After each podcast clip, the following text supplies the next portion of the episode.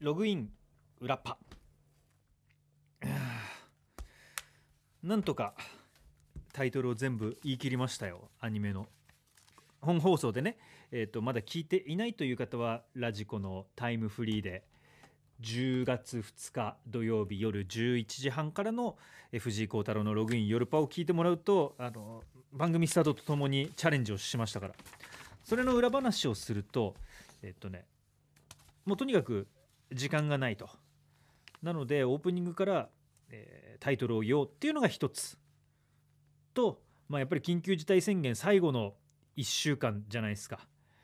より緊急事態を解除させるためにもみんな自粛とかね我慢を頑張ったと思うんです。僕もその一人だったので、えー我慢をするとオープニングで喋ることも特にないっていうこいろんなことを踏まえて。でかつえーっとねいろんななんていうのかな。手法というかねあの仕掛けとしてもし僕があのタイトルをドワーっていうのを途中で噛んだらえそこでイントロを出してください。でもう音楽でぶった切って音楽明けにあとは粛々と僕がゆっくりとタイトルを全部読んでより時間がなくなるっていう仕掛けだったんです。なんとかリスナーのをカットしなくてよかったよ。一応今回は僕の手元に来た最終選別を通り抜けてきた、えーこれ読みましょうっていうのは全部読んだ。いつも持ってきても時間の都合で何人か読めなかったりもするんですけど読もうっていうのは全部読んだね。だ初めてじゃないですか？30分になってやろうとしたことを全部できたっていう。その後のねあのプレゼントもあったしすごく楽しみなソードアートオンラインの劇場版の話もできたし。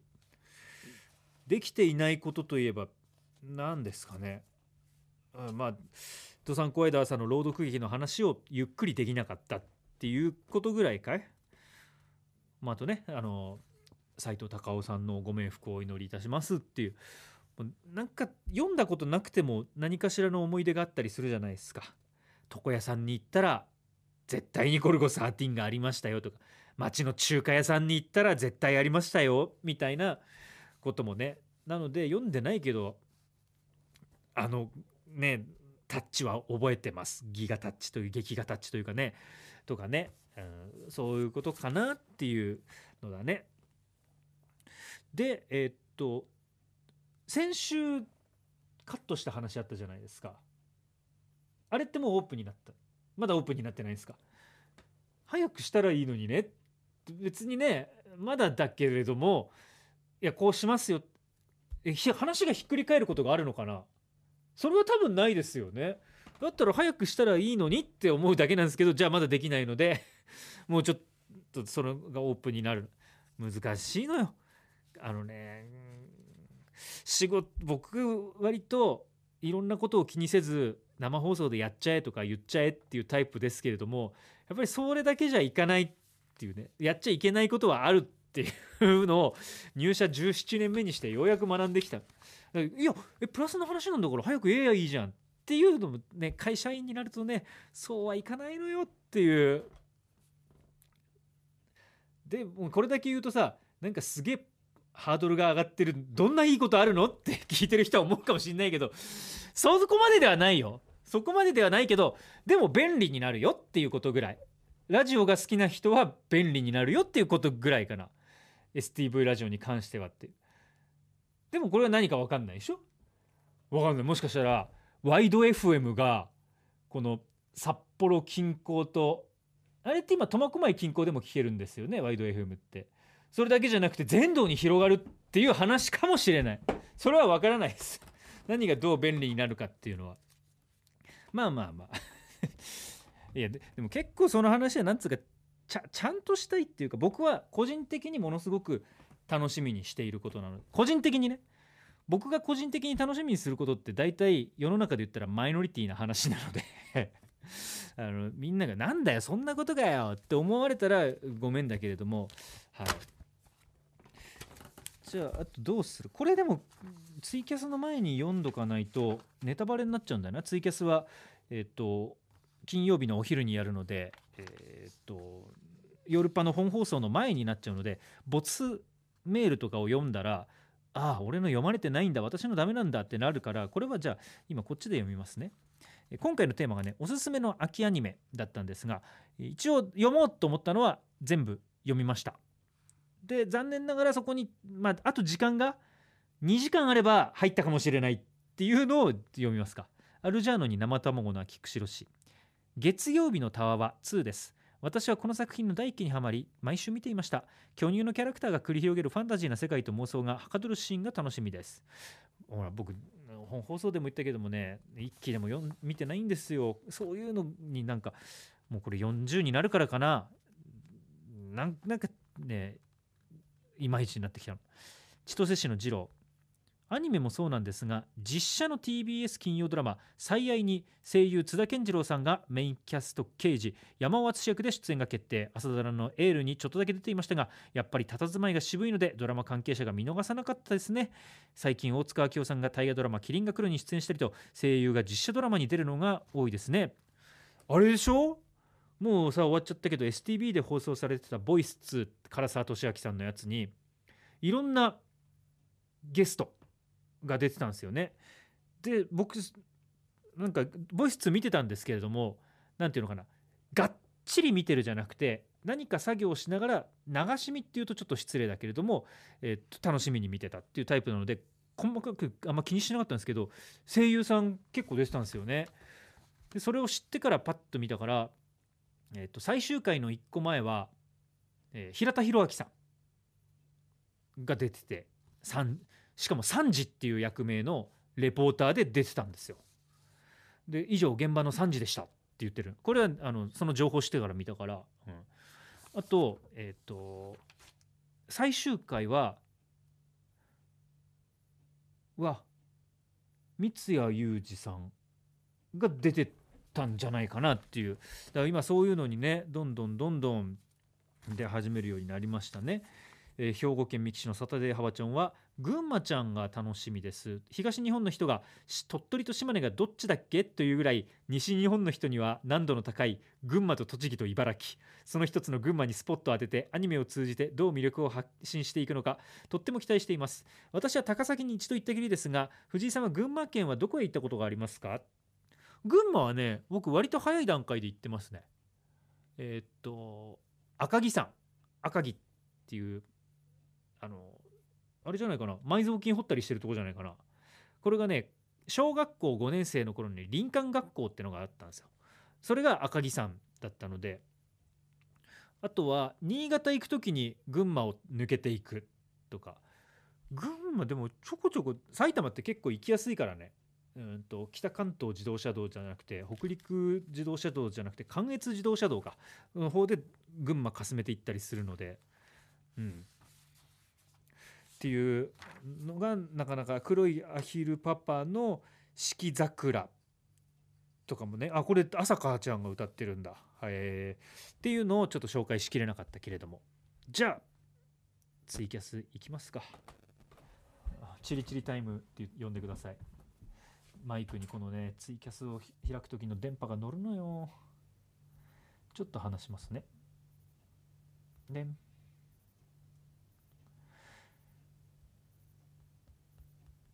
ツイキャス始めます。今日もちょっと短め。収録始めたのがね遅かったのでスタジオもそろそろ時間があります。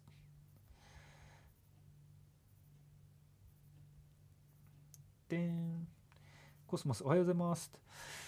いやようやく緊急事態宣言が解除になりましたね。っていう話をなんかゆっくりもしたいんですけどね。何したいですか？緊急事態宣言が解除になり。でもちろんだからなったからといって何でも自由にどうぞっていうか話にはならんけれどもでもできること。僕はやっぱりもうお店でお酒が飲みたい。静かにね。で、うん、なんかあと3個ワイド朝が終わって僕は11時とか12時に帰れる日もあるわけですよ。そしたらランチタイム。に、うん、みんながこれお仕事の合間にランチしてる間一人でなんかザンギ定食とかを食べてビールを飲みたい。布袋でやりたいね。これは。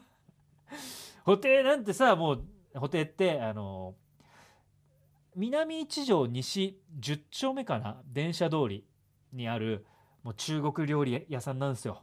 でこれもうザンギが有名で。でも量も多いしサラリーマンに大人気。で今はもうあの OL さんとか女性客とかもすごく多いんですよ。大人気のお店。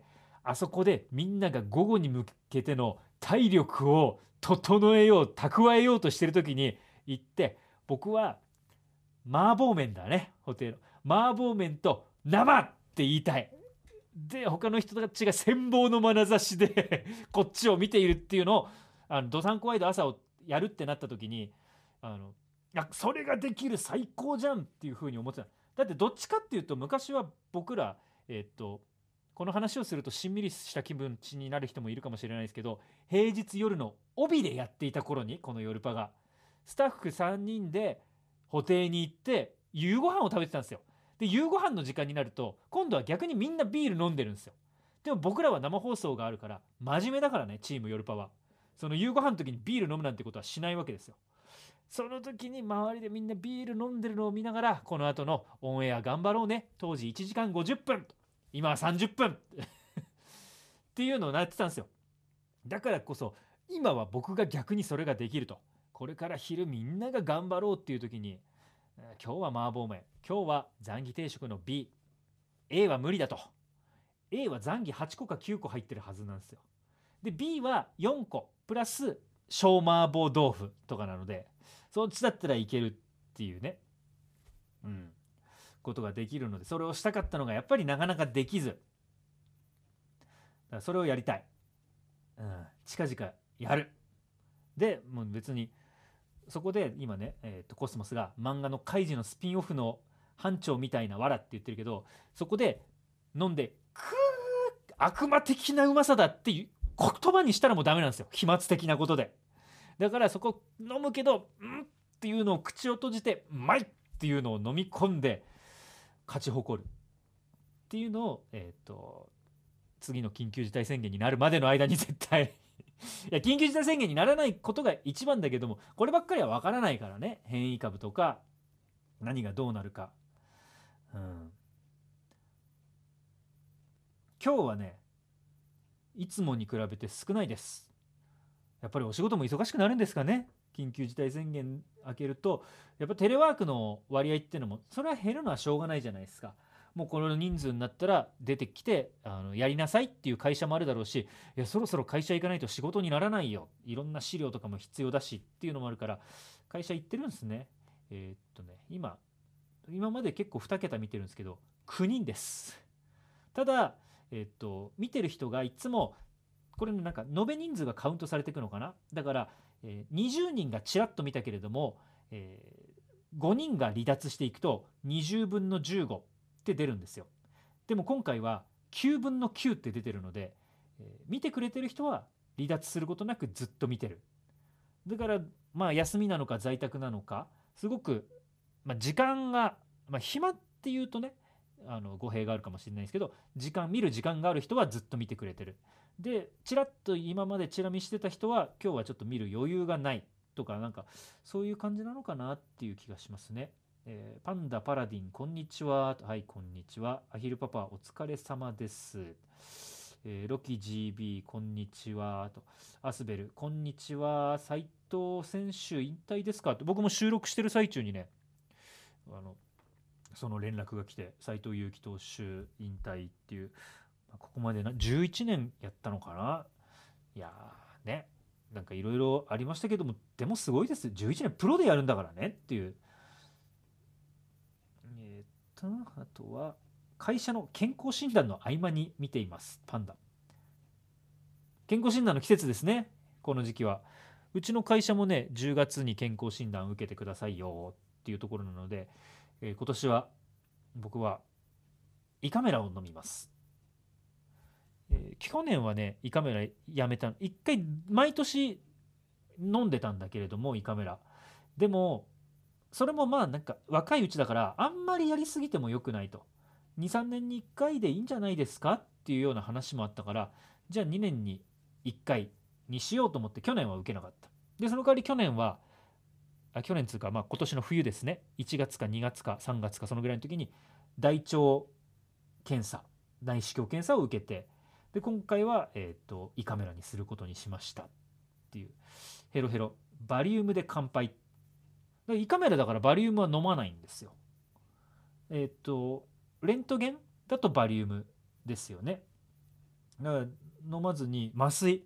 僕は鼻からいつも入れるので鼻になんかゼリーみたいな麻酔をちょっと入れてそっからグググググってアヒルパパも胃カメラ鼻から毎年入れてます今のところね胃胃は綺麗ですよとっても綺麗ですって言われる。胃潰瘍みたいなものもない。今年ね大腸がんでがんじゃない大腸内視鏡検査をやった時に、えーと、良性のポリープが見つかったのでそれだけピッと取りました、でこの大腸検査も2年に1回かなっていうでももう40になるので。だから僕来年は人間ドックになるのかな？会社の。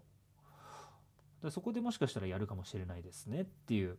まあただえ、若いからといって安心することなく油断することなくできる検査はねしてようかななんていうふうに思いますよパンダ私は毎年貧血で引っかかるので今年はどうなるか。貧血で引っかかるって何なの？血液検査なのかな？貧血で引っかかる。別になんか貧血検査とか僕はやったことないけどやっぱ献血あの血液検査なんでしょうね。ロキ GB 来年藤井さんはや前役なのか？ってあそうですか。男性の40は前役で41が翻訳。へえあんまりね気にしたことない。最初の役年の時は前役か翻訳か後役か分かんないですけど一回だけ北海道神宮行ってあのお祓いしましたね。なんかちょうどね嫌なことがダダダッと続いたので。だけどまあ全くそういうのは気にしないかな。はい。あとなんか読むもんあったかな。このこっちで。読んどかなければならないもの。えー、あじゃあせっかくだからはい。いるいるので読みましょうかっていうものかこの裏パーテ。今日いないけれども、えー、じゃあまずこれからいこう。アルジャーノンに生卵の秋から裏っぱよ以前藤井さんが爆笑問題やクリームシチューのラジオを聞いているとおっしゃっていましたが私も爆笑問題とクリームシチューが好きです。そんな私は太田上田という爆笑問題の太田さんとクリームシチューの上田さんが出演しているトーク番組を見ています。その太田上田がこの秋から STV で火曜深夜に放送となることが分かりました。藤井さん太田上田見たことありますか？見たことありますよ。TVer でね。これもともとなんか愛知かなんかの番組ですよね。で北海道で放送してなかったけれどもこの春あ秋から STB でやることになったんですよ。うん、楽しみですね。でも太田さんと上田さんって昔からずっと仲良くてねその絡み。でもやっぱ有田さんが僕は頭がいいと思うんですよ。いや上田さんも太田さんももちろんなんだけど僕はなんか有田さんのあの頭の良さが好きでっていう感じかな。えー、っとあ来たね。ポルティ275深川市43歳。バビロンについて語ろうのコーナー。先週のあのぜひ裏パも聞いてみてください。先週は夏アニメ特集ではありましたが最近見たアニメで最新ではないバビロンについて時間を割いていただきありがとうございました。自分もとにかく考察やこの作品について語りたい衝動に駆られたのですがさすがにそれができる場がなく夜パならと思いネタバレしない程度に投稿しました。たまたま Amazon プライムビデオでなんか面白そうなアニメないかなと探していた時に引きつけられるように再生ボタンを押してしまいました。その時点で自分もマガセ愛に操られていたのではそうマガセでしたね。名前ねマガセ愛考えることが多すぎて何から考えていいのか分かりませんがこのアニメの結末ってどうなるんだっていうワクワクと考察が止まりません。あれ？マガセ愛は早見沙織さんだった？なんかあれですよね。最初キャスト伏せてたんですよね。で伏せてえっ、とオーディオコメンタリーかなんかでオープンになったみたいな感じだったはずなんですよ。えーっとヘロヘロバビロンはやばいって怖くて10話から見てないよっていう。いや声はよく覚えてるんですよ。なんかすごい綺麗クリアで綺麗でね細いね高い女性。誰で今姉様が外で。あ任せ合い。もういやあの、ま、魔性っていうか操り方がやばいんですよ。で永瀬愛さんが何か一言誰かの横でささやくともうちょちょっとだけのネタバレだけどあの自殺衝動に駆られて自ら命を絶つんですよね。雪野さつきさん。あそう。僕はあのキャストが誰かっていうのを調べてないので声がぽいなっていうぐらい。えあの清崎さんは中村雄一さん？あそれはそうか。それもなんか、うん、声の感じであそそうかなと思ってて。そう。でえあのねヘロヘロちょっとビル行ってくるって。行くな行くな！特に屋上とかには近寄るな！し新世界なんちゃらみたいなあの宗教団体みたいなのをやってとにかくまああの死の先に新たな世界がありますよみたいなのを訴える人たちが政権を取るみたいななんか感じになってくんですよね途中で。でけ結果的にだから語ろうをどこまでぜひじゃああの今見てくれてるあの12人はぜひバビロンをちょっと見ていただいて あっていうトラウマだってもう3話ぐらいからトラウマになりましたよね。あの清崎さんっていうのは警察なんですよ。でそれがあのまあねあの自殺団体とか教唆団体とかを調べていくうちにえーっと部下のね清崎さんを慕ってくれてる女性がいるんですよ。でその女性がこのマガゼに捕らえられてしまうんですよ。でそっからのもうなんていうのかなトラウマ。よあとあとはもう全部トラウマだと思っていただいて構わない。ロキ GB ぜひ見ます。びっくりマークっていうけど見たことを後悔する可能性もありますよ。もう一回見ようかな俺も。最初はなんだこれめちゃくちゃ面白いと思って神作品になる何回も見ようと思ったんだけどまあそっとじってことだよね。消しましたよ全部。うーん。まあ今全国でバビロンについて話しているところもそんなにない。あでもそうだよね。だって再放送やってたわけじゃなくて Amazon プライムで何か見つけただけだからポルティ275は。そこからこの話はスタートしてるので。うん。そうだね。はい。ビルビルには近づかないのが今はいいと思うねっていう。で清崎さんなんかあれだよね。奥さんと子供がいるよね。でそこともう幸せな未来に向けてなんなんかみたいな感じですよ、まあ、これ以上はちょっとやめときますが。っていう、うん、いやいやいや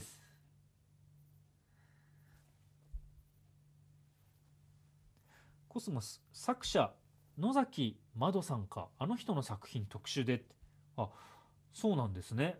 僕はそういうもう本当にあの作品は見ましたけど他の情報は何も知りませんっていうね、えーさらに秋アニメ何か見る予定ありますかってあるあそうだ。秋アニメこれじゃあ本編でねちょこっとだけ話してるんですけれども、えー全部言い切れなかったのでうんとね僕が気になる作品っていうのをいくつか言ってるんですよ。でもそれで言えなかった。それを紹介していないっていうことではなくて、えー僕が言えなかったっていう、はい、気になるやつ。海賊王女と最果てのパラディン、えー週末のワルキューレ。ディープインサニティ、えー境界戦記っていうこの5つが、ほぼなんなんかなんていうのかな。情報週末のワルキューレ以外はない。あとは、えっと、ビジュアルを見て気になるのがこの5つかな。週末のワルキューレはね作品の話を、えー、三四郎の「オールナイトニッポン」で三四郎の小宮さんが好きらしくて話してんのを聞いて。作品自体はねあの本屋さんに平積みで並んでたから人気あるんだろうなってのはあったけど小宮さんがそう言ってたから。うん。気になるっていう感じかな。この5つ。境界戦記はもう純粋なロボットアニメとしてやっぱねロボットアニメってここ最近そんなに多くなかったのでワンクールに1個とかだ。今回のクールあったかな？秋アニメでロボット。僕が見た中では86もその前だしあのあれ。出てこない。ロボット。グレン・ラガンのやつ。ヘイルちゃんが歌歌ってたやつ。なんで出てこねえんだろう。見たのに。今ほらツイッターつながってんだからわかるっしょ。えー、っと記憶喪失のさ青い髪の主人公がさ私切っちゃったから分かんない。えっとほらツイッターの12人なんで分からない。ガンダムエイジじゃないよ。えっともう一個前の何メだよ。えー、っとあ気持ち悪い。もう無駄な時間がただ過ぎていく。なんえー、こんなに出てこないことある。僕はちゃんと見ましたよ。グレングレン・ラガンのさあのさあ気持ち悪い。その間にアルカウンチャラゼロ。違うよ。アルカウンチャラゼロじゃないでしょ。えしかしかもそれもアルドノアゼロじゃなくて。えー、とうん。最悪だねこれね。すっごい気持ち悪い。ちなみにじゃあその他その間に見てる。アニメ映画の「ハローワールド」の脚本を担当してました。誰が？野崎まどさん？あそうなんだ。ハローワールドは見ましたよ。ヒゲダンだったっけ？歌うん。あばあ広場はただその通りその通りっていうアタック25だったら言うと思うよそうバックアロー バックアローはバッキアローだそうそうパッとありがとうございます。これですっきりと僕はもうお仕事を終えられます。っていうわけで はい。えー、月とライカと吸血鬼が林原めぐみさんがヒロインで気になっています。これ、あれだよね。月とライカと吸血鬼って、うんと、あれ。はい。出てく、あの、これはもう、これはもう確実に出てくるんですよ。はい。宝のありかさん。コードギアスのエンディングを歌っていましたアリプロジェクト 本当もう年だわが歌っててえっとエンディングがあの酪農学園大学出身のチマじゃないかな。だったような気がするんですよね。これをもう一回調べ始めるとまた時間がかかっていくので。で確かなんか林原めぐみさんのやつをそうだろうだったよなっていうふうに、うん、ヘロヘロ。やっぱりノードックも行くか。そう僕にとって今一番必要なのはそれかもしれない。なんかかすってるところは出てくるんですけれどもねドストライクが出てこないっていうこともありますからね。いやちょっと1週間ねあのやってもう疲れたんですよ。先週は2日間祝日があったので土産公園で朝も2日間あのなんあれだよ短縮だったんです。かつ僕この土日コンサ通りの仕事とかもして仕事しっぱなしなんですよ。ようやく、えー、はい、あの明日はお休みができますのでまたリフレッシュして、えー、やります。じゃあ、えー、明日の夜11時半、えログイン夜パにお付き合いください、えツイキャスどうもありがとうございました。はい。っていう感じでやっぱまあいろいろとね疲れますね。このねあの本放送のた酸素を全部使っちゃった？頭で。っていうところも含めてねっていうことだったと思います。じゃあそんな感じでまた来週は普通に変わらずできるかな？できると思いますのではいお付き合いください。ログアウト。